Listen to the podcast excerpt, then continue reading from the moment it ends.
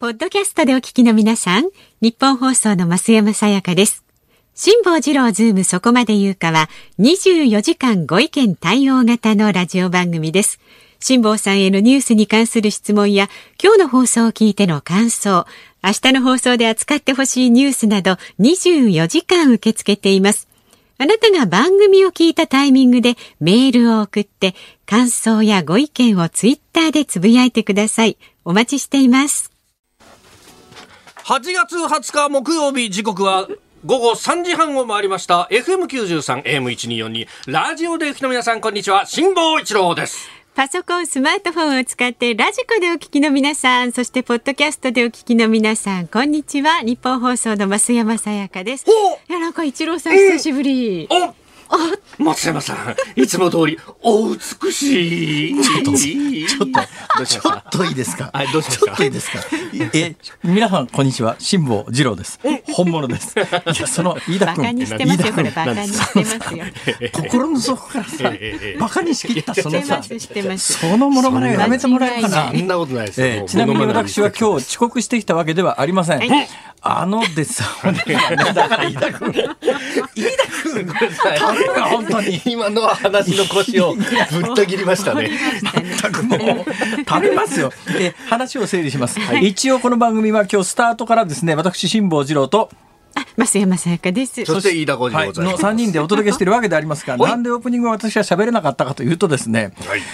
日本放送の9月のスペシャルウィークの9月のバージョンの収録のために今日は午前中私富士急ハイランドに行ってまいりまして、ええ人気の絶叫系マシーン3つ上から3つを順番に乗って 帰ってきたわけでありますが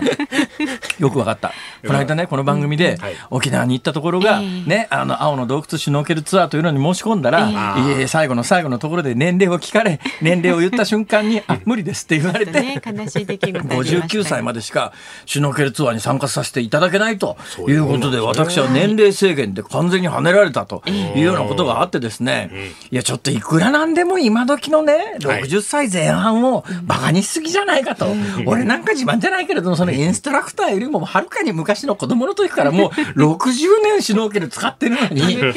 さっきシュノーケルが危険ですってシュノーケルなしで沖に出る方がよっぽど危険だったりすると思うよ。まあまあ確かに波がある時にシュノーケルって慣れてないとね、あれだからね、シュノーケルってね。海で使う時に一番注意しなきゃいけないのは、海面漂う時に波の波長に合わせうて、ん。ちゃんと浮力を得て体を上下させてないと、あの、潜っちゃう。その瞬間にシュノーケルの中にガッと水が入るわけですよ。で、シュノーケルクリアって言ってはい、まあ慣れてるとそこでガッと息が吐い。て、シュノーケルをクリア、水を飛ばすんだけどもうん、これあの慣れてないとパニックを起こしてガッと気管にいきなり海水が入った時にパニックを起こして結構亡くなる方が年間やっぱりね10人20人いらっしゃるんですよ。ね、そう考えた時に、まあ、シュノーケル、沖縄本島、その後沖縄本島全域がほぼシュノーケル禁止になってるという、これまた衝撃の事実をお話ししましたけれども、まあ、その話はともかくとして、はい。まあ、ある程度の年齢制限には理由があるにせよ、ええ沖縄のシュノーケルツアーでガイドがついてるところで、59歳での線引きはいかがなものかと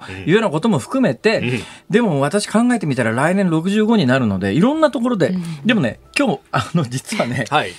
これから大阪帰るに際してええ、さあ飛行機どれにしようかなと見てたら、65歳以上、むっちゃ安いプランがあるんですよ。おで、映画なんかはもう50代で確か今シニアプランかなんかなんですけども、大体世の中のシニアプランの多くは65ぐらいから、ね、で、相当安いんです。だから65以上は特典もたくさんあるけれども、まあできないこともだんだん増えてくると、そんな中にあって遊園地のジェットコースターっていうのは、日本中のジェットコースターっていうのがほぼ、どうもやっぱり絶叫系マシンを中心に64歳線引きで65歳以上は乗れませんというところがありそうだと。で、私長年もうとにかく遊園地が大好きで日本中の、日本中どころか、はい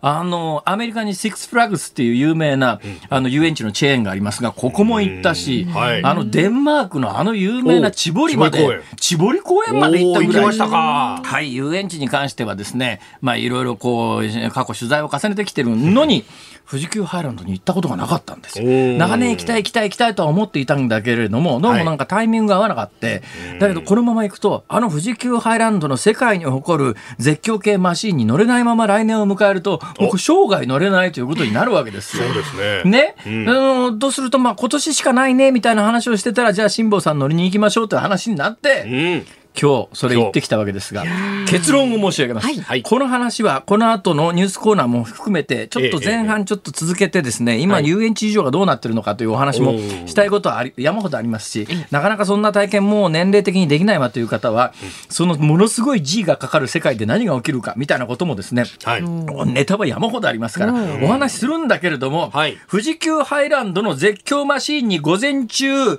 あの、人気投票ベスト3に順番に乗った結論から言うと、おい。65歳年齢制限は正当です。ここまでいろいろ若いって主張してきたのに。無理無理。あ、無理、やっぱ無理無理。あ、そうですか。もう無理無理もうだから今64でしょ、はいこれ来年だったら死んでたね、きっと。そんなに？俺思わず係員の人に聞いちゃったのすいません、これ今まで乗って死んだ人いませんかって聞いたら。演技でもない。少なくとも今まではいませんってそうでしょうよ、そうでしょうよ。やっぱりねギリギリのところで設定してあるっていうのがよくわかりましたよ。なんか飯田君絶叫系は？飯田君もそうでなくても年齢制限で跳ねられそうだけど。人を見た目で判断するんじゃない。いや、あれでしょ。電車の中とかバスの中で席譲られることあるでしょ。いや待って待って待って。譲っちゃそうんなことはないですよ。そうですか。まだ一応譲る方ではありますあ。そうですか。あそうですか。でも私読売テレビ時代のはい。先輩の福島さんっていう記者の人はある日ものすごいプリプリ怒りながら会社に来て「福島さんどうしたんですか?」彼まだ40代の前半ぐらいだったんですけどおー「もうな辛抱聞いてくれよ。おい今日な電車の中で席譲られたんだ」って。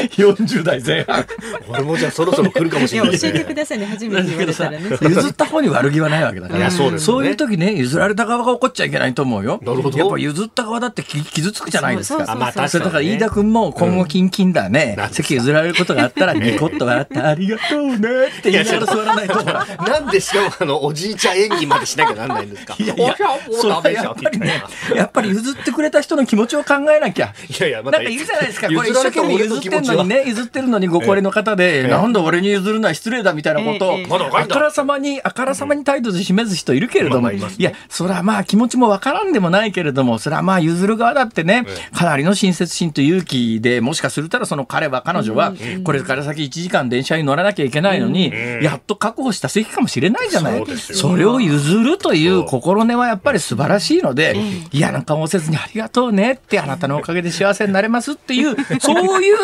お互いの心構えが飯田君大切だから、明日からすんなり席を譲られるように。俺がまるで嫌味言ったみたいじゃないですか。むしろ辛坊さんの方が譲られる可能性が高いですよ。まあ確かにね。まあね譲られたことあります？年齢から言うとさすがにないですね。さすがにないですか？さすがにないですねれてるしな。ね見た目は若いいやいや、そんなことないです。もうだけどよくわかりました。やっぱりね、人間はね、はい。年とともにできないことが増えていくということを今日は痛感しましたね。だから、いや、本当にそうなんですよ。これはまあ、やっぱり日本高齢化社会だから、これ、はいあの、ラジオをお聞きの皆さんには、もう、もうご高齢の方も相当いらっしゃって、だから、あの、できないことは、こう、だんだん増えていくんだけども、でもできることもあるわけで、だから、できることを生かしながら、その残った人生をどう楽しく生きるかっていうところに、やっぱり日本全体舵を切っていかなきゃいけないんじゃなかろうかと。だから、できないことを無理してやろうという発想は良くないね。よくない。と思った。だからもう、あの、富士急ハイランドの絶叫系マシンははい、65歳でいいと思います。あこのこの基準は素晴らしい。だけど、浅草花屋敷のあのジェットコースター65歳はないだろうと思うね。あれは70まではいけるとあ。思う70まよ。ではいける。やっぱりもうちょっとメリハリつけてもらわなきゃ。あの、浅草花屋敷のジェットコースター。浅草花屋敷に別に恨みがあるわけじゃないんですけど ええ、浅草花屋敷のジェットコースターと、富士急ハイランドのドドドンパと 同じ基準はないだろう、それは。あれなんか決まってるんですかね、法律みたいな。決まってないと思う。ね例えば東京ディズニーランドって年齢制限ってあるのかな？あんまり聞かないよね。まあ、確かにね、夢の国にそんな年齢、だけど身長制限はかたか確実にありますからね。確実にありますね身長制限はあるんで、まあ、あれ安全のため仕方がないけれど、ええ高齢者の年齢制限って、俺結構ディズニーランドでディズニーシーよく好きでよく行くけれども、今のところ気になったことないな。まあでも例えばディズニーランドに、じゃあそういう絶叫系があるかというと、ディズニーランドは昔からあるスペースマウンテンっていう宇宙空間の中を設定したものから、それからあのビッグサンダーマウンテンっていう火山のところを作り抜けていくやつと、それから中身のあのデザインがアメリカで変わるという発表が行われたスプラッシュマウンテンっていうのがあって、あのスプラッシュマウンテンもそこそこだし、それからね、多分ディズニーリゾートの日本で一番絶叫系に近いものは、ディズニーシーのセンターオブジアースっていう、これはあの普通のジェットコースターの逆バージョンで、あのガーッと落ちてくんじゃなくて、ぐーっと上がってくっていう、特殊なジェットコースターなんですが、あれ結構な G がかかるんだけれど、私の記憶では年齢制限なんかディズニーランドは上限の制限はないらしいという。あの東京ディズニーリゾートのよくあるご質問ってところに、ね利用規定はありますかということなんですが、身長の規定は設けておりますが、年齢の規定はございません。だからまあ、あとは未満のお子さんは16歳以上の方自己責任で乗りなさいということでしょうね。確かにまあね、そうやっていろんな絶叫マシンを乗った経験で言うと、ディズニーシーの、えっとね、まあ、あの、センターオブジアースとか、スペースマウンテンクラスであまりご高齢の方も乗らない方がいいだろうと思うけれども、まあ、今日富士急のジェットコースターな、えー、乗った感覚で言うと、はい、全く違う。全く違う。あ、やっぱ富士急のジェットコースターは異次元だわ。とてつもないぞ、あれば。まあ、とんでもないと申し上げていいかもしれないけど、そこで、あのね、知ってる、はい、ひどいんだよ、ここのディレクター。あのね、はい、手にね、ええ、マイク握らされて、うん、その握ったマイクを黒いガム手でぐるぐる巻きにするんだよ。飛ばないようにね。そう、だから何があったってマイクは離すなっていう。マイク、マイク手、ガム手でこうぐるぐる巻きにされて喋らされるというですね。そうですね。朝鮮戦争の時の北朝鮮の兵士かって話で。いやいやいや知ってる朝鮮戦争の時北の北朝鮮の兵士がどんな目に遭わされたかっていうのが。機関銃の銃座に。よく知ってますね。あれ有名な日本の戦記をお書きになる作家の方いらっしゃいますね。あの方の朝鮮戦争の、これかなり史実に基づいた、うん、ごめんなさい、今一瞬ド忘れしちゃった有名な方がいらっしゃいますけどね、朝鮮戦争っていう本を書いてらっしゃる、えー、日本の有名な戦記作家です。その方の小説を読むと、北朝鮮軍はですね、逃げないように機関銃の銃座に鎖で兵士をくくりつけてだからもうとにかく最後まで撃てと。最後まで撃てと。こういう非人道的なことをまあ、日本も特攻っていうのがありましたけれどもそれにしても機関銃座に鎖で兵士をくくりつけるみたいなことは。柴剛さん。え？ではない。違う違う違う違う違う。日本人作家日本人作家柴柴さんじゃない。違う違う。今今次々違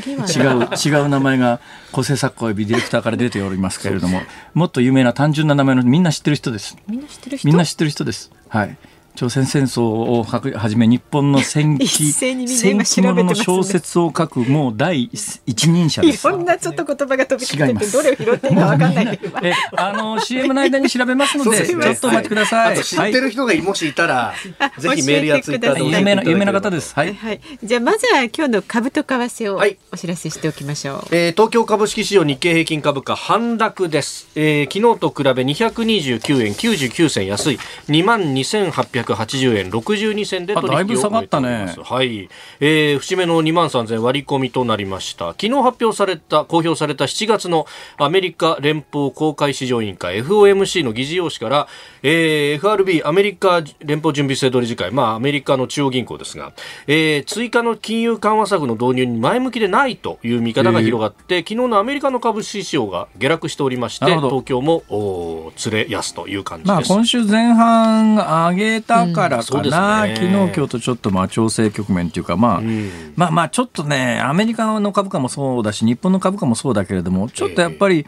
世界の経済の状況からすると、まあ上がりすぎてるよねって思ってる人がそれなりに多いんじゃないのっていう感覚はありますけどね。はい、なんか機会があると下がる。えー、えー、為替は1ドル106円5銭付近での取引、昨日と比べ、えー、50銭ほどの円安となっております。はいはい、辛坊治郎ズームそこまで言うか。この番組は話が脱線しつつも気づいたら他の番組では聞けないニュースの核心に着地しているジェットコースター的ニュース解説番組でございます。今日はジェットコースター的ニュースになったんだ。はいはい。で今日はですね、えー、新型コロナの東京都の重症者数が国の基準と違うことについて統一しなくていいのかという話題。それから両院議員総会を経て立憲民主党との合流を決めた国民民主党などにズームします。ラジオの前のあなたからのご意見もお待ちしています。メールは zoom zoom アットマーク 1242.com そしてツイッターでもつぶやいてください。ハッシュタグ漢字で辛坊治郎、カタカナでズーム、ハッシュタグ辛坊治郎ズームでつぶやいてください。お待ちしております。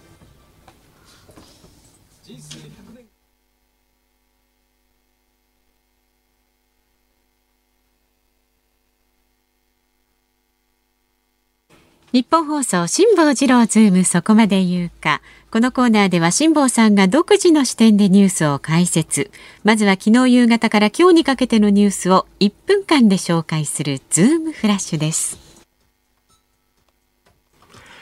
健康不安が取り沙汰されている安倍総理大臣が公務に復帰。野党は自ら体調説明をと求めました。大島忠盛衆議院議長が新型コロナウイルスの感染状況がさらに悪化した場合国会にテレワークやタブレット端末などの導入を検討していると明らかにしました。中国の習近平国家主席が飲食の浪費を断固阻止するとの指示を出しました。新型コロナの感染拡大などによる食料供給への懸念があるとみられます。北朝鮮国営の朝鮮中央通信が来年1月におよそ5年ぶりとなる党大会を開くと報じました。金正恩党委員長は新たな5カ年計画を提示すると語っています。将棋の藤井聡太棋聖が2つ目のタイトル獲得を目指す王位戦。今日勝てば史上最年少での2冠と八段が決まります。えー、まず先ほどの私がもうあの喉のところまで名前が出ていて出てこなかった。日本のえー、歴史ものの小説家、まあ、戦記っていう、まあ、あの戦争関連の小説をお書きになる方は、はい、吉村明さんなんですけども、うんうん、今その吉村明さんの作品集をだーっと見ていても朝鮮戦争というタイトルの本がないので、ね、俺は一体何を読んだんだろうと思うんだけど。だけど私の記憶でいうと吉村明さんの小説の中にその話が出てきたような気がするんだけどな。もしかすると他の人の作作作品と勘違いしている可能性がないとは言えないんでどなたかご指摘がありましたら教えてくださいと、えー、いうことでございますがさて今、はい、伝えてもらったニュースの中で一つ一つ喋ろうと思えば全部喋れますけれども、どうだろうね。今日はこの前半はあんまり時間がないからさらっとさっきの話の続きでもいっちゃいますか。すね、というのはあの、多分ねもうこれ65歳以上の方聞いてらっしゃると、はい、いやもうもう今更富士急ハイランドのジェットコースター乗れないしじゃあ乗るとどんなことになってるんだとか、うん、ねそういう過激な体験するとどんな気持ちになるんだとかどんな体の状況になるんだみたいなことを、じゃあちゃんと説明してくれよという方もいらっしゃると思いますから、はい、えー、いけない方、うん、行こうとも思わない方に、えー、実際そこでのことを体験していただくと。そういう趣旨でいかがでしょう？なるほど。では早速参りましょう。こちらです。ニュースキャスターの辛坊治郎氏が弱音を吐くテレビやラジオでの絶望鋭いニュース解説で知られる辛坊治郎氏64歳が今日午前、ニッポン放送辛坊治郎ズームそこまで言うかの企画のため山梨県にある遊園地富士急ハイランドを取材しました。絶叫コースターを体験した辛坊氏はツイッターで、木曜オンエアスタッフの皆様へ、シャレにならんわ。今日の放送は無理そう。飯田くんよろしく。などと弱音を書き込みました。社会人の基本と言われる報告連絡相談のほうれん草をツイッターという形で行った辛坊氏の行動に大きな波紋が広がっており批判を呼びそうです。ちょっと待ったちょっと待ったどうしましたその最後批判を呼びそうですって。あのよく最近最近っていうか昔からそうなんだけどマスコミの上等文でさ、えー、えー、この行動はあの批判を呼ぶかもしれませんみたいな。なんかその批判を呼びそうですってそういうニュース原稿あるだろ憶測を呼びそうだ、ね、呼びそう、それってさ、お前前だろ、憶測してるの？っていう、批判してんの？はお前だろって。自分がそのままストレートに批判すればいいのに、自分は批判し、俺は何も言ってないよっていうふりをしながら、ね、いや、あの、民意が、世論が批判してるんで、ね、某朝日新聞が批判してるんじゃありませんっていう、必ず文末そういう立ちの悪い記事が多いじゃないか。はい、はい。飯田君。このめかしの所作という、もう、もう、毎日溢れてるね、それが。そうですね、ここのところは特にね。火つけるようにわざと書いていく。それで火ついいたら、ほら、世論が騒いでます、みたいなことでまたニュースにする。で、火つかなかったら、世論がおかしいって書くんだよ、これ。何なんだろう、このメディアの法則はと。本当です、ね。いうことで、私のようにですね、自分の発言は人のせいに決してしないようなタイプからするとですね、あれ？あれ？あれ？あれ？おかしいな。おかしいな。この番組ではあなた。おかしいな。よく。あのーで、富士急ハイランド行って今日ですね、うん、えー、一番人気がですね、富士山っていうジェットコースターなんですね。はい、これがですね、1996年ぐらいにできたらしいんですが、あの、私が子供の頃っていうのは、はい360度回転というジェットコースターがなかったんですよ。で、365度のジェットコースターが回転するのが導入されたのが1970年代ですね。1970年代にアメリカからやってきたんです。はい、で360度回転にも2系統あって、うん、あの、最初に導入された時に、あのコークスキルスクリューって言ってねじ回しのようにぐるぐる回る渦を巻いていくっていうのと、そうじゃなくてそのまんまガーッと上に上昇して下に下がって縦にループを巻いて落ちてくるのと、基本的にその2種類だったんです。はい、だから両者の組み合わせというのがなかったんです。両者の組み合わせが出てくるのはその後なんですね。その360度回転というジェットコースターが日本で導入されて、で、まあ、あの、乗り始めることになるわけですが、で、まあ、80年代はもうまさにその組み合わせの新しいやつがどんどん出てきてる時代、90年代の前半までは、まあ、360度回転の絶叫コースターというのが日本中のジェット遊園地の目玉商品だったわけですね。うん、その後で、全然違うテイストの東京ディズニーリゾートっていうのが上陸をするという形になりました。で、その時に富士急が偉かったのは、はい、世の中全体が360度回転のジェットコースターでブームになってる時に藤山っていう360度回転はしません。従来型の伝統的な上がり下がりと急カーブを駆使した普通のジェットコースターですから、うんあの360度回転っていうのは逆さになりますから、うん、そこで止まったら落ちちゃいますからね、うん、だからハーネスって言って上から肩からガッと押さえつけるやつをつけますよね、はい、そうじゃないとあの360例えば縦にループしてるのでぐーっと上がって何かの原因で真上で止まることだってありますから、うん、それは上からハーネスで肩を押さえつけないと降ってきますからね、だからまあそういうのは必ず肩から押さえつけるんだけどこの藤山っていうのは上から押さえつけないんですよ、腰のところに伝統的なジェットコースターそうですよ、はい、ね、えだからから腰のところまでしか安全ベルトまでしかないわけで、逆さになって降ることはないということを前提に作られてます。藤山っていうのもまさにその伝統的な上下動を基本にするジェットコースターなんだけれど、365度回転しないんだけど、すごい。すごいですよこれはよくできてるわ。でね、多分耐え、人間が耐えられる限界点の G っていうね、重力加速度っていうのがあるんですが、はい、この人間が耐えられる重力加速度の富士急ハイランドのすごいのは全部ギリギリのところで計算されてる。で私はそれを超えた体験もしてます。F15 に乗った時には、はい、あの 8.9G ぐらいまでいったのかな。大体人間は 5G を超えると失神すると言われてますね。脳に血流がいかなくなって。だけど私 F15 で 8. 何 G で失神しなかったのはなぜかというと、はい、耐圧スーツっていうのを着るわけです。で体中にぴったりのスーツを着て、そこに空気吹き出すやつを、ここ横のところに、あの、パイプがついてまして、はい、まあ、例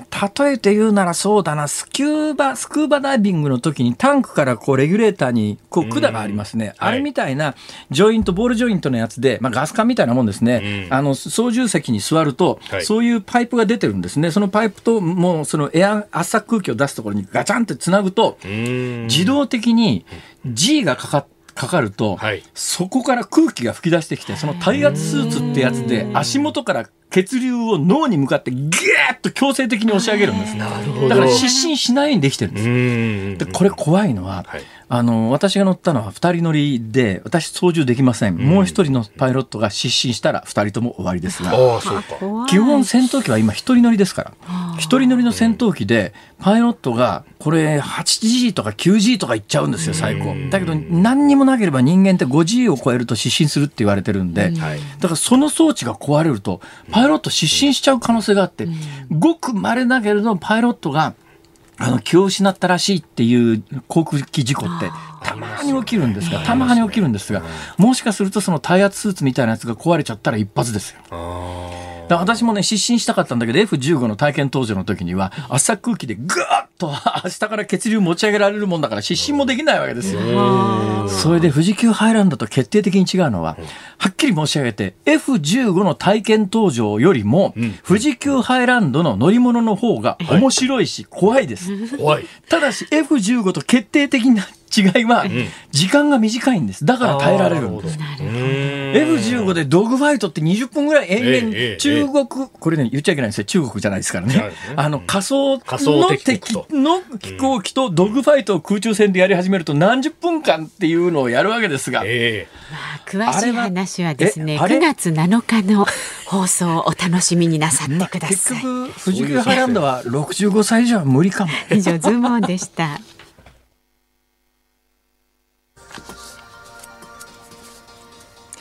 8月20日木曜日時刻は午後4時を回りました。有楽町日本放送第三スタジオから辛坊治郎と増山さやかと。飯田浩二がお送りしております、えー、ここも冒頭飯田君にお願いすればよかったちょっと 極力サボろうとする。サボろうとするんじゃなくて本当にねやっぱりね,、えー、富士急3連発はきついけれどもだけど今日乗ったら3つだけなんですけれども富士急に聞いたら、はい、いわゆる絶叫系マシーンっていくつあるんですかって言ったら、えー、そうですね10個ぐらいですっていう、えー、乗り物全部でいくつあるんですか？そうですね40個ぐらいありますって。すごいこれ。広いし。やっぱりねだからそういう何かに特化していかないと今も遊園地生き残れないですよ、まあ、関西、まあ、東京も今続々そんなことになりつつありますけれども関西なんか私の知ってるだけで阪神パーク、はい、奈良ドリームランドあのそれからえっと、阪急の宝塚ファミリーランドだの、ポートピアランド、エキスポランド、伏見桃山キャッスルランド、琵琶湖タワーなどなど、三崎公園、全部なくなったもんね。今本当に関西で残ってる遊園地って言ったら、大きいところは平パーって、平方パークと、あと、生駒三条遊園っていうのがギリギリ生き残ってますけれども、それぐらいであと全部なくなっちゃいましたから。富士急みたいに絶叫系で特化するとか、浅草花屋敷みたいに、あの、浅草寺行った帰りにちょっと寄ろうかとかっていう、そういうなんか特殊な環境がないと、で今月末で豊島園もなくなるわけですよ。そうですよね。豊島園がなくなるのは寂しいな。で西武園遊園地は今、はい、あの USJ でハリー・ポッターを誘致して建て直した森岡剛さんが、はい、今あの1枚かん1枚噛んでって言うとなんか申し訳ないですけども なんかあそこをちょっと再生しようじゃないかっていう事業が行われてるんで、はい、確かに西武園って周りの自然環境が武蔵野の雑木林とかいいところがいっぱいあるんで、あそこの周りの自然を生かしながら何か一つ別のディズニーランドでもない富士急でもない新しい遊園地の方向性を見つけるという意味では立地的には面白いかもしれないなと、なるほど。ぜひ成功させてほしいなと。だ従来型の伝統のあの遊園地みたいなものの火を消さないでほしいなと思うんですよね。えー、遊園地について私語り始めたらあと2時間23分は喋れますけど もういいですか？もういいですね。はい、野球が始まっちゃいます。えー、メールもいただいて野球始まったって東京ドーム見に行ったらしいじゃない飯田君。おおよくしてますね。そうそうそう火曜日にね。飯田君が言ったらボロボロに負けたらしいじゃない。ボロボロに負けたっていうかととんでもない投手戦で。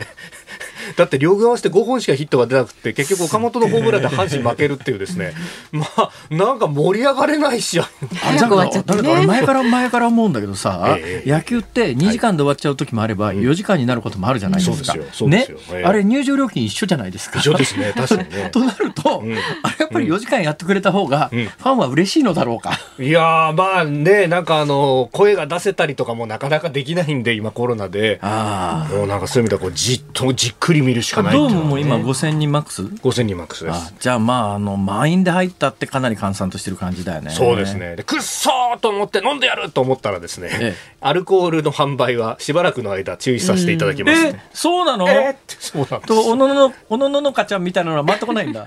よくご存知ですね。そうそうそうそう。おのののかちゃん。いや、前これ土曜日の午後にやってる時に、はいはいはい、おのののかちゃんにはいっぺん来ていただいて、そうです、ね、あのビールの売り子事情というやつをですね。お伺いしましたよね。そうだそうだそうだ聞いたことがあります、ソフトドリンクから始まってみたいな話をね、い、かに売るかというね。常連を見つけてみたいなね、だからい。かにこう魅力とビールの売り上げが反映するかみたいなね コアな話を聞きましたけど。聞きましたね。まあちょっと時間なくなっちゃったんで、メールのご紹介やめますけれども、それはちょっと申し訳なかったです、じゃあ後ほどのコーナーで、はい、お待ちしています。メールは ZOOM zoom アットマーク一二四二ドットコム。ツイッターはハッシュタグ辛坊治郎ズームでつぶやいてください。日本放送辛坊治郎ズームそこまで言うか。この後は辛坊さんが独自の切り口でニュースを解説するズームオンです。はい。それでは辛坊さんが独自の視点でニュースを解説するズームオン。この時間に特集するのはこちらです。新型コロナの東京都の重症者数国の基準ではおよそ10人増えて40人前後に。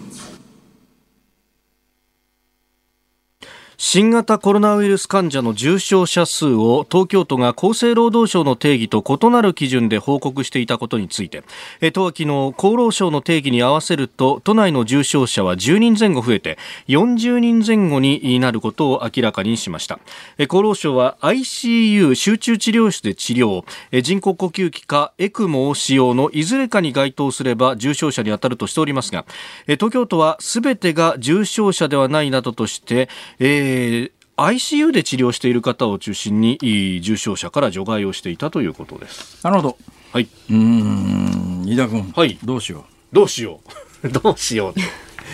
これあの都議の方があのツイートをしてましたけれども、まあ、10人前後、まあ、確かね昨日の段階で7人増えて37人というようなあの数字が出てたかと思うんですが、えーまああのまあ、これね東京で重症者が少なくて大阪が多いっていうのが一体どういうことなんだというところから、まあ、まあ簡単に言うとですね大阪は集中治療室に入っている人、はい、まあ、ベースは人工呼吸器を装着している人なんですが人工呼吸器を装着している人集中治療室に入っている人エクモっていう血液を外に出して酸素と二酸化炭素を機械的に交換する機械を使っている人、うん、それからまあ気管の相関といって人工呼吸器つけるためには、はい、あの気管内に管を入れなきゃいけないんでその相関をしている人。という、うん、で東京の場合はその気管の相関をしている人と集中治療室に入れてる人を外してるので、はい、えー、大阪基準に合わせると東京ではあと10人ぐらい重症者が増えるんじゃないのっていうのが記事ですけれども、はい、まあまあ結果的に言うならば、基準は統一すべきだし、その統一する基準は国が作るべきだとは思うけれども、思うけれども。あまり本質的な話ではないなと思うのは、例えば気管の相関に関して言うと、はい、人工呼吸器を装着するというのと、ほとんど意味的には同じですから。そうですね。だから機関の相関を、あの、カウントしてるから大阪が多くて東京が少ないって言っても、大してほぼ、ほぼ一緒です、これはね。で、ICU の集中治療室に関して言うと、はい、集中治療室っていうのは、ずっとそこに入っているということを前提にしている施設ではないので、うん、集中治療室に入れて、まあ入ってもらったけれども、まあ、あ一命取り留めてよかったよね、これからは普通の治療に戻れますよっていうことで一般病室に移るということなんで、うん、その集中治療室に入ってるということを、つまりその後、その後亡くなる可能性もあるし、はい、えー、まあ、軽症、中等症に戻る可能性もあるし、うん、ということなんで、これを重症にカウントするかどうかというのも、はい、まあ、結果的に数字としてどうなるかというところの違いぐらいで、そんなに基本的にどうこうって話じゃないんで、うん、まあ、幸いなことに日本の場合は、はい私ね、やっぱ欧米で4月、3月の下旬から4月の頭に死者が伸びてきた時の伸び方が、いわゆる非可級数的っていう伸び方で、まず2桁に死者が上がった。2、3日後には3桁に上がるんです。ね、2桁から3桁に上がると、桁がダーンと上がる、数日間で増えていくっていうような上昇カーブだったんだけど、はい、実はいわゆる4月、5月の第1波の時ですら、日本であのよく新聞に出てくる死者のグラフだと、4月、5月にガンと上がってる感じがしますが、はい、あの数字って、欧米の100分の1から10分の1、うん。はい、2桁から三桁か。あの少ないんですよ、そもそも異様に少なかったんです、だから今回、その異様に少ないところからさらにずっと少ないわけで、はい、これ、まあ昨日一昨日もずっと言ってますけれども、だから安心しろというつもりは全くありません、えー、えー、当然のことながら警戒は必要です、特にやっぱり冬場、今の指定感染症の状況にしておくと、いろんな発熱者が病院に押しかけたときに、医療崩壊の可能性がありますから、はい、どっかでやっぱり政治決断で、この病気をどう扱うかっていうのをちゃんと決めなきゃいけないタイミングは、私は来年の春とか寝ぼけたこと言ってんだって話で、近々やらなきゃいけないと思うけれども、現状において、この8月に入って東京都で、はい熱中症で亡くなってる方と新型コロナで亡くなってる方だと熱中症で亡くなってる方の方が一桁多いんですよ。今目の前にあるそこに今そこにある危機は何なんだというようなことをやっぱりちょっと適切に判断するためには今のはっきり言って重症者の数の伸びというのに、そこにやっぱり東京と大阪と基準が違うから東京はあと10人この東京大阪基準だと増えるんだというのはあまり意味がない。でやっぱりねこれ実は構造的に、はいえー、自治体は公表できないっていうかしない構図になってますけれども今重症重体になってる人が年齢層がどうなのかと、はい、実はこの新型コロナで亡くなってる方って80歳以上いや90歳以上の方も相当数いらっしゃるわけですよ。だからご高齢の方が亡くなっていいとは一言も言わないけれども、えー、だけどそれはやっぱり、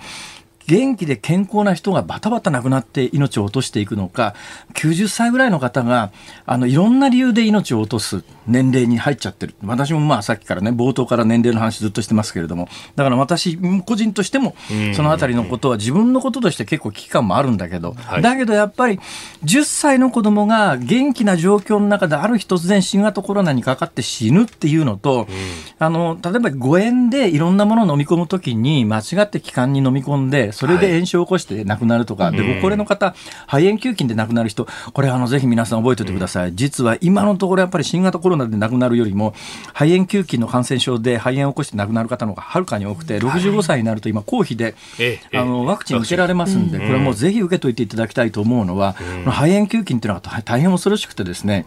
実は日本で肺炎で亡くなる方がどのぐらいいらっしゃるかというと、はい、そもそも日本で1年間に亡くなる方は、去年は137万人の方が亡くなってるわけですよ。ね、死因の順番で言うと、数年前までは統計に老衰っていうのを入れてなかったんで、実は肺疾患が第3位ぐらいまで入ってたんですが、今、老衰っていう新たなジャンルを作ったんで、ご高齢の方が亡くなる理由として、それまでの統計には老衰がなかったんですが、いろんな病名つけてたんですけども、もういろんなものが複合的な要素で亡くなると、超高齢化が進んでますから。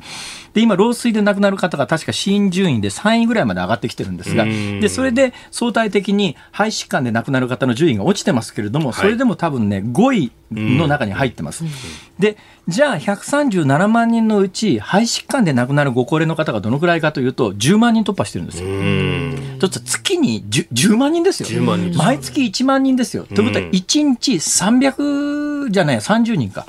サザンが、そうですね、すね。30人ぐらいですね、3、40人っていう感じ。だから、実は新型コロナじゃなくて、肺炎で亡くなるご高齢の方が平均すると1日3、40人いらっしゃるんで、で、その最後に亡くなるのが、別のインフルエンザによる肺炎なのか、はい、誤嚥による肺炎なのか、肺炎球菌の肺炎なのか、新型コロナによる肺炎なのかっていうと、今のところ新型コロナ以外の肺炎で亡くなる方の方が圧倒的に多いんです。で、そういう皆さんが例えばウイルスに感染してますということになると、今の法律制度では、新型コロナの PCR 検査で陽性が出た場合には、他の疾患で亡くなっても、それは新型コロナの死というふうにカウントするという、今制度に6月にそういう厚生労働省の方針でなはい、なりましたんで、となると、今この重症になってる大阪で、まあ、6、70人、東京で3、40人っていう皆さんの年齢層の内訳っていうのが、実は対策を考える上において、つまり社会規模として政治的にこれはどんな対策が必要なんだろうということを考えたときに、はい、実は超ご高齢の方が、いろんな理由で亡くなる一つの理由として新型コロナというものがあるのか、そうではなくて新型コロナの前によって死ななくていい人がどんどん亡くなってるのかでは、意味が全く違うんですよ。はい、つまり政治的として政策としてどう判断すべきかというのは、その方々のプロフィールなんですが、今のところ数しか出ないんですよ。これもうずっと私言い続けてるんだけど、これ実は自治体すら把握してないらしいんです。というのは、亡くなった場合においても、今の感染症予防法では、その病気で個人が特定される発表を原則法律ではしていけないことになってます。はい、で特に亡くなってもそうなんですが、重症の場合、生きてらっしゃる場合が余計なんですね。だから自治体すら例えば東京都知事は連日重症者何人ですって発表してますが、はい、じゃあその時にその重症者の年齢内訳って言った時にデータすら持ってない可能性がある。で、ここが恐ろしいのは、そんなデータを持たずに、政治判断ができるのかって話ですよ。うん。あ日本のいびつなところは、はい、つくべきはそこなんですが、だからこれ、東京でも大阪でも基準がちょっと違いますって言って、それ、東京を大阪基準に合わせると、あと10人増えますっていうのが本質じゃなくて、はい、その東京でも大阪でも発表しているその数字というのが、何を表しているのかというところまで見えるような数字を発表しなきゃいけないのに、それが全くできなくて、今日の感染者は300人、昨日まで200人切ってたのが、今日いきなり300人。超えました。はい、それはそうでしょう。うん、あの PCR 検査の数が連休中と連休明けとは全く違うわけだから。これお盆明けの数字がようやく乗ってきてますからね。そういうことです。だから今日は昨日に比べて跳ね上がるに決まってるってもうそれは何日も前どころかお盆の前から分かってる話で、そんな数字でうわ今日は久しぶりに300人超えましたいやそういう話じゃないんだと。うんどうもなんか、そうなんですよ、ね、歪んでるんだよね。ねもう歪んでることが山ほどあって、えー、もういちいち言い出しはきりがないんだけども、今日はちょっと俺いろんな事情で目が回ってるから。ちょっと待って待って待って待って。でも、これ。こっから先は飯田君がやってくれるとありがたいな。いや、コロナウイルスに関しての知見というのはどんどん溜まってきていて、それこそあの感染症学会の学術報告会というのが昨日、おとといあたり行われて、まあ、朝日新聞昨日確か一面トップで報じたりなんかもしてましたが、まあ、第2波が来てるのかどうなのかとか、そういう言葉尻の話ばっかりしてますけれども。あのね、だから特に問題なのは、うんはい、あの感染者の数のグラフを見ると、えー、確かに4月5月の山よりも今の山の方がはるかに大きいわけで、えー、今の方がすごい感染が広がってるというようなイメージをみんな自動的に持たされてますよね。そうですね。だけど4月5月の時って3日4日以上発熱しないと見てもらえないっていうような状況で、うんうんつまりあのニューヨークで今、抗体検査やったら、地区によったら50%抗体持ってましたって話があるじゃないですか、さっきね、実は4月、5月で、つまりあの時に PCR 検査を広げてたら、はい、どんだけ実は感染者の山が高かったかって、今とは全く別物であった可能性の方がはるかに高いわけですよ。はい、でそれを言うとね、これはやっぱり PCR 検査が必要で、あの時ちゃんと調べてたら、その山が分かったはずだっていう人がいるんだけど、えー、そんなことしてたら、今の感染症予防法の下では、完全に医療崩壊の引き金を引く以外の何もないんです。えーそれはあのものすごい勢いであの無症状とか、はい、無症状とか軽症の感染者を PCR 検査であの4月5月にあぶり出していたら、えー、今でも実は法律体系は変わってないんだけれども、うん、一応これ閣議決定で感染症予防法上の2類相当。という扱いになってますから、はい、そうすると原則は隔離しなきゃいけないわけですよ。でその PCR 検査でも膨大な数の陽性者あぶり出して、はい、無症状の人だとか軽症な人だとかって全部隔離したらその瞬間に日本中の医療はパンクして、うん、本当に医療が必要な集中治療室に入れて、はい、酸素投与と緊急治療をしたら助かるような、あるいは人工呼吸器を装着すれば助かるような方々を救えずに、ものすごい死者を出していた可能性があるんだけど、PCR 検査をほとんど行っていないんだけど、4月5月に見事に日本の感染は一旦収束に向かい、医療崩壊せず、死者は欧米に比べると、もう桁が2つ違うっていうぐらいの少数の方しか亡くなっていない、ねはい、今、効果不効果なかなか評価しづらいところだけれども、熱中症の10分の1ぐらいの方の死亡率で推移しているという、この現実を政治がどう受け止めて判断するのか、政治が問われているのはそこで、その緊急事態宣言を出すとか出さないとか、そういう話じゃないんだっていう話なんだけど、まあ、連日のマスコミ報道はなんか、知事とかマスコミに煽られると、これもう一遍緊急事態宣言出すみたいなことになったらえらいことになるよこれは。でさすがにあれだけ死者を出したヨーロッパですら、はい、そしてまあアメリカもそうなんだけども緊急事態宣言みたいなものでもう一遍都市全体をロックダウンしろということには一切なっていない議論として。あれだけ死者が出ていまだにまた再燃して続々死者が出ているスペインでも、はい、死者が多発している地区に関しては、うん、まあ、フランスあたりでもパリに関して例えばマスク義務付けましょうって今頃言ってるわけだけどね。ね、あれだってもうとっくの昔にロックダウンやってパリ封鎖してるわけだから。一旦封鎖しましたからね。だけどそれでは止められないしそういうことをすると弊害の方が大きいということが分かってきてヨーロッパではもうちょっとロックダウンじゃないよねっていう議論になってるのがいま、えー、だに日本では、はい、なんかあの知事とかマスコミにあられる煽られる形で世論調査をすると過半数の人がいや政府は緊急事態宣言を出すべきだみたいなことになっちゃってるのは飯田君。はい。これやっぱりね、世論が悪いというより、そういうふうに誘導するマスコミが悪いと思う、俺。うん。これ、個別具体的というか、なんか、個々の話ばっかりになっちゃってるんですけど、例えばその4、6月期の GDP がこの間出たじゃないですか。はい、あれ、ロックダウンというか、まあ、緊急事態宣言の効果で経済がどこまで沈んだかっていうのが体系的に見られる数字なんですけど、年率換算で27%も減ってると。で、このままいくと、これが失業率が増えたりなんかすると、失業率と、あの、自殺者数っていうのは結構高い相関があると言われていて、そうすると、また、あの、デフレ時代の年間3万人が自殺するっていう日本に戻るかもしれないっていう、そ、ね,、こまで危機感ないのかっていうところ、ね、それともっと大きいのはね、かわいそうなやっぱり若い人たちなんですよ。えー、ね、なんで若い人かわいそうかっていうと、まあ、一つの典型的な例で言うと、私の知り合いで長年キャビアンテンダントになりたいと子供の頃からの夢で、はい、で、大学行ってキャビアンテンダントになるためのいっぱい勉強を重ねてきて、うん、さあ受験しようと思った瞬間に航空会社全部採用停止ですそうですね、今年は。ね、で、同じような人たちが山ほどいるわけで、はい、その人たちにとったら一生の問題だからね。ええ、受験してりゃ受かったかどうかわかんないけど、でも努力しました、頑張りました、受験しましたけれども落ちましたっていうのと、うんうん。うん、その機会すら与えられませんでした。したっていうと、やっぱり生涯における納得感って全く違う、はい、同じようなことが今若い人ってそういう目に実は合ってる、うん、でご高齢の方は、うん、いやお前ら若いやつはね死なないからと思って好き勝手遊びやがってっていうご高齢の方結構いらっしゃるんだけども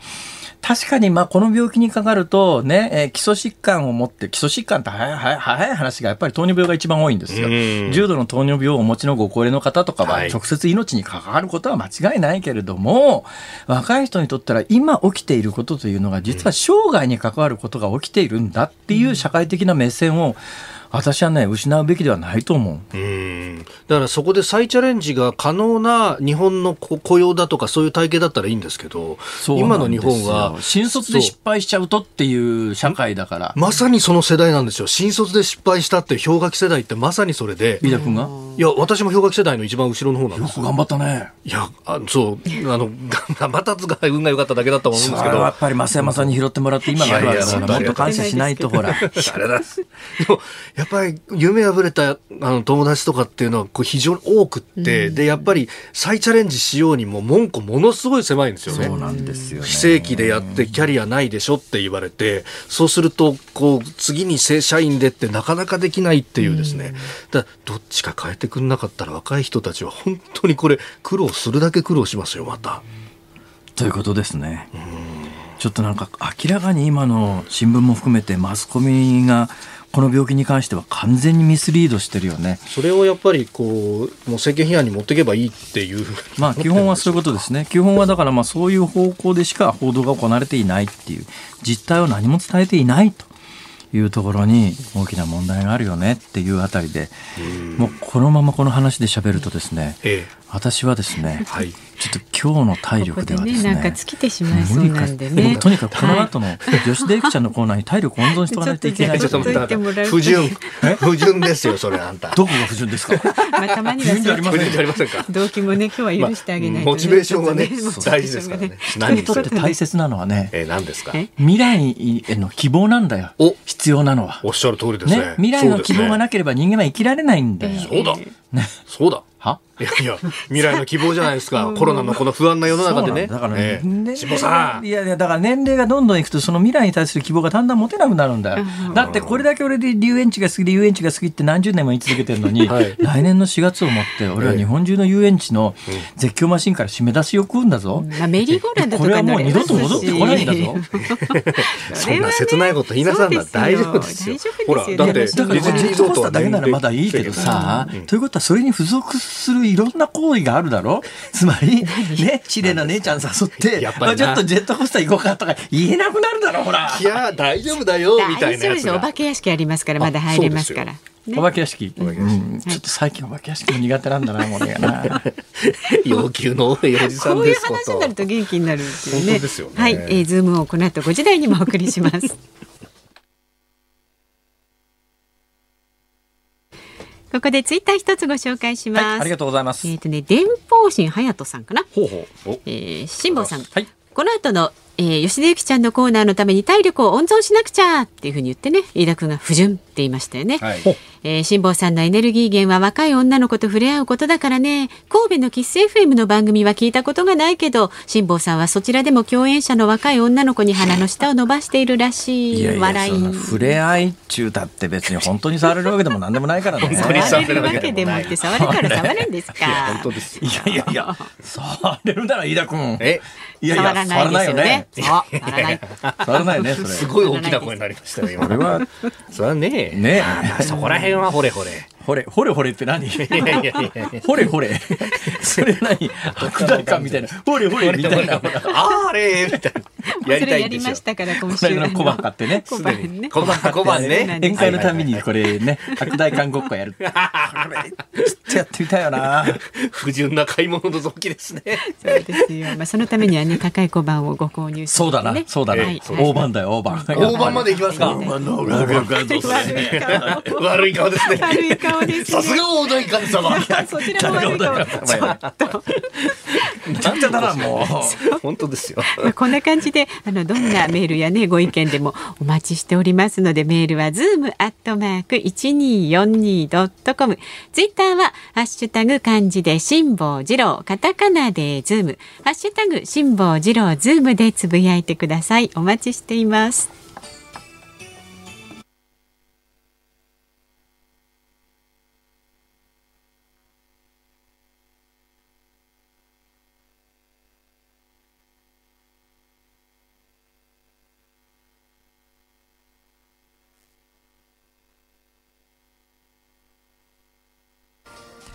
8月20日木曜日時刻は午後5時を回りました。こんにちは辛坊治郎です。こんにちは日本放送の増山さやかです。こんにちは日本放送の飯田浩二です辛坊治郎ズームそこまで言うか。さあではここでいつものエンディングリクエスト辛坊さんのお好きな曲。ああ今日今週なんか元気が出る曲って言って、はいはい、今日木曜日ですか？木曜日ですよ。木曜日ですか？わかりました。じゃあ木曜日はもうあのこの曲しかないというやつで、うん、えー、ザード。ザード。はいえー、酒井泉さん。はい、はい、の酒井泉さんザードといえば言えば。元気が出る曲といえば、うん負けないで。はい、それです。それですか。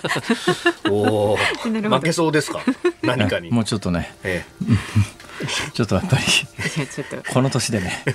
絶叫マシン三連発はきついよ。負けないで。負けないで。いやもう多分あと一つね A じゃないかに乗ろうかどうかどうしようか一瞬迷ったんですけど、ね、あれ A じゃないかまで乗ってきてたら今ここにいないね、い、やいやいやいやいやいや。ドドンドドンド今知ってる？ドドンパじゃないんですよ。ドドンパじゃない。ドドドンパなんです。あドが一個増えてるんですか？だからドドンパができた時から一遍大規模改修が行われていて、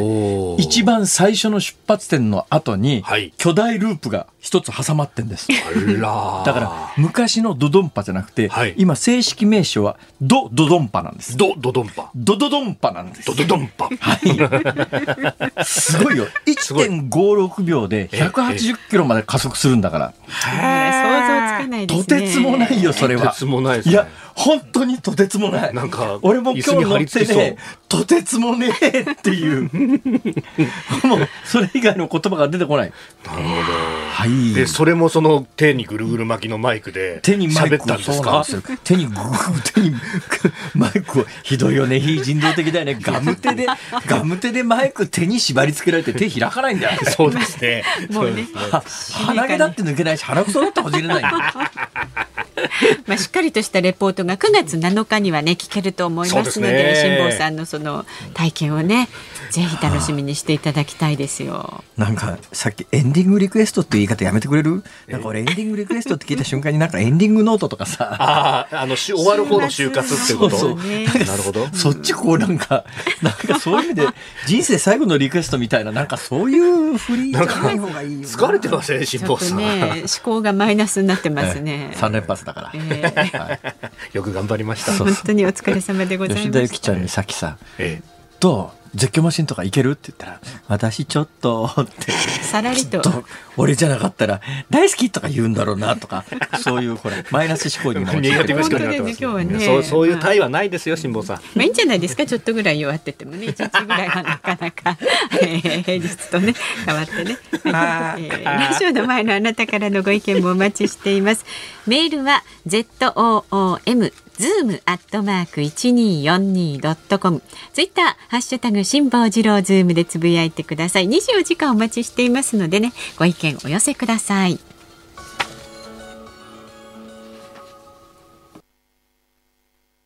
日本放送がお送りしています辛坊治郎ズームそこまで言うか辛坊さんが独自の視点でニュースを解説するズームオン今日最後に特集するニュースはこちらです国民民主党が立憲民主党との合流を正式決定。昨日国民民主党が両院議員総会を開き党を回答した上で立憲民主党と合流することを賛成多数で決めました。玉木雄一郎代表は国民民主党が持つとされるおよそ50億円の資金の配分について常識的な範囲で決まっていく。共に歩んできた仲間なので別れても円満かつ友好的にやることが大事だと語っております、えー、先ほどね夕刊富士のゾーンでもそうですね。ありましたが、えー、今のところどの世論調査見ても国民民主党の政党支持率というやつが1%前後かな、そうですね、立憲民主党が5%前後かな、そうですね、しかし不思議なんだよね、政治の世界っていうのはさ、算数が成り立たないんだよね、はい、国民民主の支持が1%あります、立憲民主の支持が5%あります、うん、じゃあ両党が合同した合合合流したら。1たす5で6%の支持率になるかというと、なかなかこれが難しいところでね。そうですね。わかんないよ。10%、20%になることもあれば、逆に、えー、えー、っていう話で下がることもあるわけだし、はい、どうなるかわかんないですけど、えー、もう飯田君に決めてもらおう。え？え？何をですか？国民民主と立憲民主が合流したら、はい、新しくできる政党の支持率は何パーセントになるか。え？そんなことを飯田君の立場で言えるわけがないだろうっていうそういうことですね。そう言えばいいんです。私は言いたいけれども、隣に日本放送の私の上司のアナウンス 必要がありますから、そういうどっかその党派性の 政治性のきついことを言うような立場ではありませんので、ニュースキャスターというのは改めああね改めて申し上げると、はい、やっぱり客観公平中立に物事を、こういろんなところに忖度なしに客観的事実を皆さんにお届けするのがニュースキャスターであって、はい、そんな予想やみたいなことはできませんと。予想やみたいな、ね、えー、ということで飯田君の立場ではなかなか言いにくいと思いますから私の予想をさせていただくと。どうぞ。1たす5は、うん、多分 5, 5じゃないかな。お僕1たす5割る2で3ぐらいかなと思ったりして。飯田君厳しいっすね。飯田君厳しいっすね。だから多分次の当面は立憲民主党という名前になりそうだよね。一応建前としては両方とも回答します、両方の党がなくなります、新しい党を作ります、新しい党の代表と党の名前に関しては投票で決めますっていう流れかな、今。そうですね。はい。その時に、当然立憲民主の人たちは、あの、一番最初にこの合流話が出た時に、えー、ね、あの、立憲民主の側が、わかりました。もう両方回答して新しい党を作りましょう。もうそれで一からお互いね、うん、もう恨みっこなしでいいじゃないですか。でも名前は立憲民主でいこうね。おいおい。こうこれありましたね。みたいなコントそこから始まりましたけど、はい、でも最終的に行き着くところはそうなるでしょ。う。ええ、だって国民民主から大半の議員さんは合流すると、何のために合流するかというと、はい、大きな声では言いづらいですが、そうですね、次の衆議院選挙がもう少なくともどんだけ先延ばしにしたところで1年半以内にありますから、はい、1年半以内にあって衆議院選挙というのは基本的にはオセロゲームの小選挙区ですから、えー、オセロゲームの小選挙区で、今の自民党の勢いとプラス公明党からすると、自民党プラス公明党の議員と野党の議員一本化したところで、1対1のガチンコの戦いで多くの選挙区ではなかなかその野党の候補がオセロゲームで勝ちをいくというのはなかなか難しかろうということになると、じゃああとは惜敗率でどのくらい惜しく負けたかということで、これは政党の、えに、投票されたものが今比例配分にされますから。となると、それで復活を願いたいということでいうと、国民民主党は今のまんまの1%の支持率で、えー、衆議院選挙に突入していった場合には、もう大半復活当選もできなかろうと。なると、合流する議員さんとしては、もう立憲民主の方が支持率が高いから、その名前でいいよっていう今流れだよね。まあ、流れでいうと。となると、ぶっちゃけた話、両方回答して新しい政党ができても、その名前が立憲民主になる可能性は非常に高いんで、多くの国民は名前が変わらなければ同じものだという認識の人が大半かもしれないんで、多分合流後の政党支持率は5%で動かずぐらいじゃないかなと思いますが、えー、当たったら飯田君、活動を起こってくれ。バイリンの。以上、ズームオンでした。